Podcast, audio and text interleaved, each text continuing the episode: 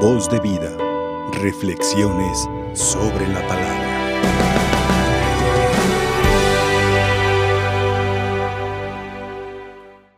Queridos hermanos y hermanas, hoy celebramos la fiesta de la dedicación de la Basílica de Letrán, es decir, la Catedral del Papa, la Catedral de Roma.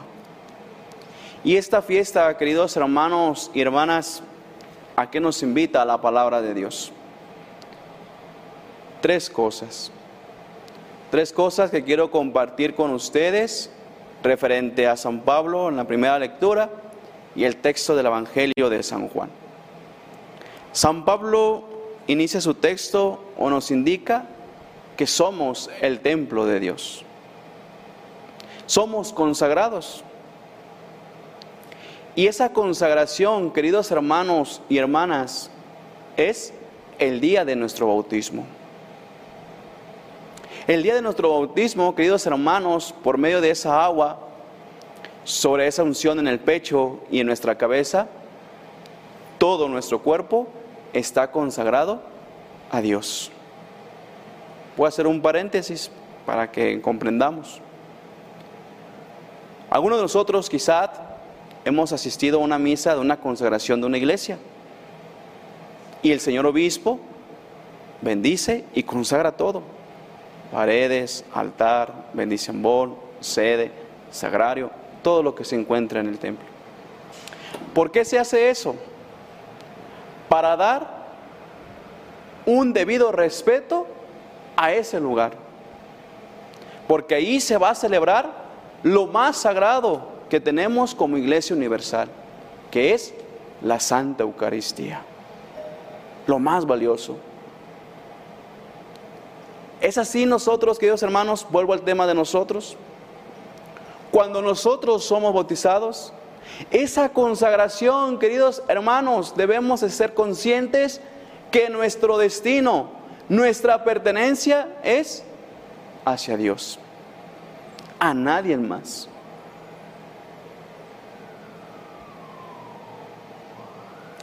Cuando nos bautizan, el sacerdote o el diácono o el obispo, depende de quién haya bautizado, dice una frase ya casi para concluir el sacramento. Voy a poner su servidor. José de Jesús, ya ha sido revestido de esta vestidura blanca. Consérvala sin mancha hasta la vida eterna. ¿A qué se refiere con esa vestidura? ¿Se refiere al trajecito que nos ponen? No, se refiere a nuestro cuerpo y alma. A nuestro cuerpo y alma. Porque el trajecito pues ya no nos queda. Si no es ese, por eso dice, consérvala sin mancha hasta la vida eterna. Fíjense, hasta la vida eterna. Ahí es, somos cuerpo y alma. Entonces, queridos hermanos y hermanas, ¿cómo estamos viviendo nuestra consagración? En otras palabras, ¿cómo estamos viviendo nuestro bautismo? Segundo punto, dice San Pablo, que cada uno se fije cómo va construyendo, cómo uno va construyendo este cuerpo y que al final obtengamos la vida eterna. Aquel padre de familia, aquel que se dedica a la construcción y que dice, quiero una casa, tiene que ver cómo van los albañiles, tiene que ver desde dónde puede fallar, vamos a ver así, lo que llaman este, el suelo, el cimiento. Y si hay alguna falla, como dueño de la casa, tiene que decirle, oiga, señor ingeniero, arquitecto albañil, eh, la casa está quedando así, ¿qué podemos hacer? ¿Para qué? Porque el fin último de, de esa construcción es la casa y vivir con seguridad. ¿Cuál es nuestro fin último de nosotros? Porque dice San Pablo que cada uno se fije cómo va construyendo. Nuestro fin último, como dije al iniciar, es la vida eterna, hermanos. Ninguna más. es la vida eterna.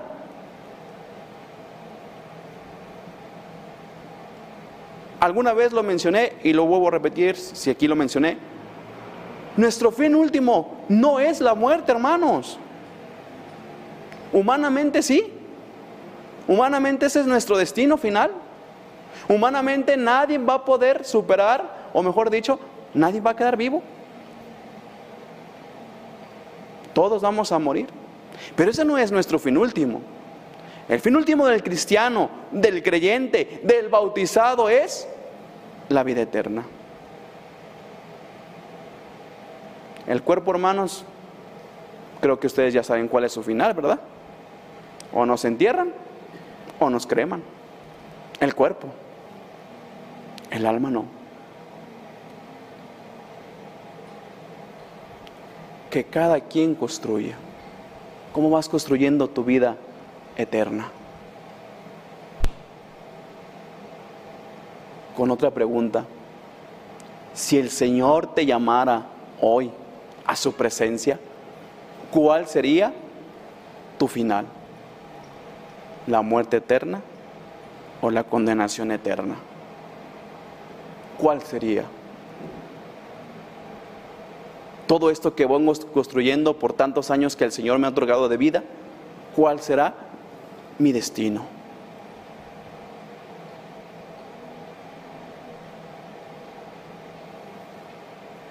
Tercer punto, referente a esta construcción y al Evangelio de San Juan, cuando Jesús les dice, derrumben ese templo y en tres días lo voy a construir. Pronto los judíos, ¿verdad? 46 años se llevaron y tú dices que en tres días lo vas a construir. Así como diciendo, ¿a qué te dedicas? No. Él no hablaba de la construcción material. ¿Hablaba de quién? Del mismo. Del mismo. Fíjense cómo a veces los seres humanos, y quiero, quiero aquí recalcar este tercer punto, cómo nos ganan la soberbia, hermanos.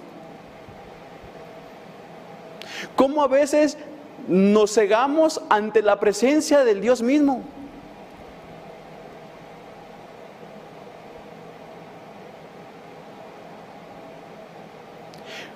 ¿Cuántos de nosotros nos podemos llevar por la soberbia, por el orgullo, por el odio, por la envidia y todo lo demás que nos está arruinando los cimientos de nuestra casa? ¿Y cuántos de nosotros nos justificamos y decimos, no, es que él fue el que me hizo el daño, es que ella fue la que me hizo el daño, que ella me venga a pedir perdón? No, también tú lo puedes hacer. Vivimos en una sociedad, queridos hermanos y hermanas, que no nos queremos dejar de nadie. De nadie. Vivimos en una sociedad de que si bien van con el padre, con ustedes, con quien sea, oiga padre, no, tú quién eres para decirme, ¿sabe qué? ¿Cómo vienes a enseñar el padre nuestro el padre? O cuando van con la mamá, oye que es su hijo, pues hola con los tuyos, mira, que sabe qué no sabemos escuchar, no sabemos hablar, no sabemos, con palabras del Evangelio, edificar, queridos hermanos. Creo que eso de la corrección a muchos nos cuesta, ¿verdad? Para no decir a todos, a muchos nos cuesta. Oye esto, oye aquello. Las correcciones es para un, un bien de nosotros, un bien, no por un mal. Por eso, hermanos, hermanas, ¿qué nos está faltando a nosotros para que ese cimiento de la vida eterna lo obtengamos? Cuando nosotros ya vemos o vivimos en una casa establecida, a veces estamos viendo qué le hace falta. Ah, ya se está allí como que está greteando. Ah, ya la escalera como que está pasando esto. y llamamos por pronto un albañil o algo. Así somos nuestra vida. A ver, voy bien por el camino de la vida eterna, pero es que como que me va ganando ya la pereza, me va ganando el orgullo, la soberbia. Me dijo alguien, oye, estén cuidado. Ah, que ok, deja, voy a recomendarme otros el camino. Así es la construcción de nuestra vida eterna, hermanos. En otras palabras, así es la construcción de nuestra casa. Dejemos, por favor, queridos hermanos y hermanas, y con esto concluyo, dejémonos corregir para obtener la vida eterna. Y más que corregir, corregir, perdón, dejemos el odio, el rencor, el orgullo fuera de nuestra casa. ¿De qué te sirve tener eso? Estamos próximos, tengo, yo sé que tenemos que vivir en el presente, ¿verdad? Pero estamos próximos a fechas navideñas. Y quizá estamos planeando qué vamos a hacer y eso. Pero ¿cuántos de nosotros podemos darnos el abrazo con la nuera, con el yerno, con el hijo, con la suegra, con el suegro, con la mamá? Feliz Navidad, pero por la espalda un puñalato puñal. Como dice, no, por la espalda dan un puñal. ¿Por qué vivir con odio? ¿Por qué a veces esperar, queridos hermanos, el perdonar, el pedir perdón cuando ya está muerta la persona?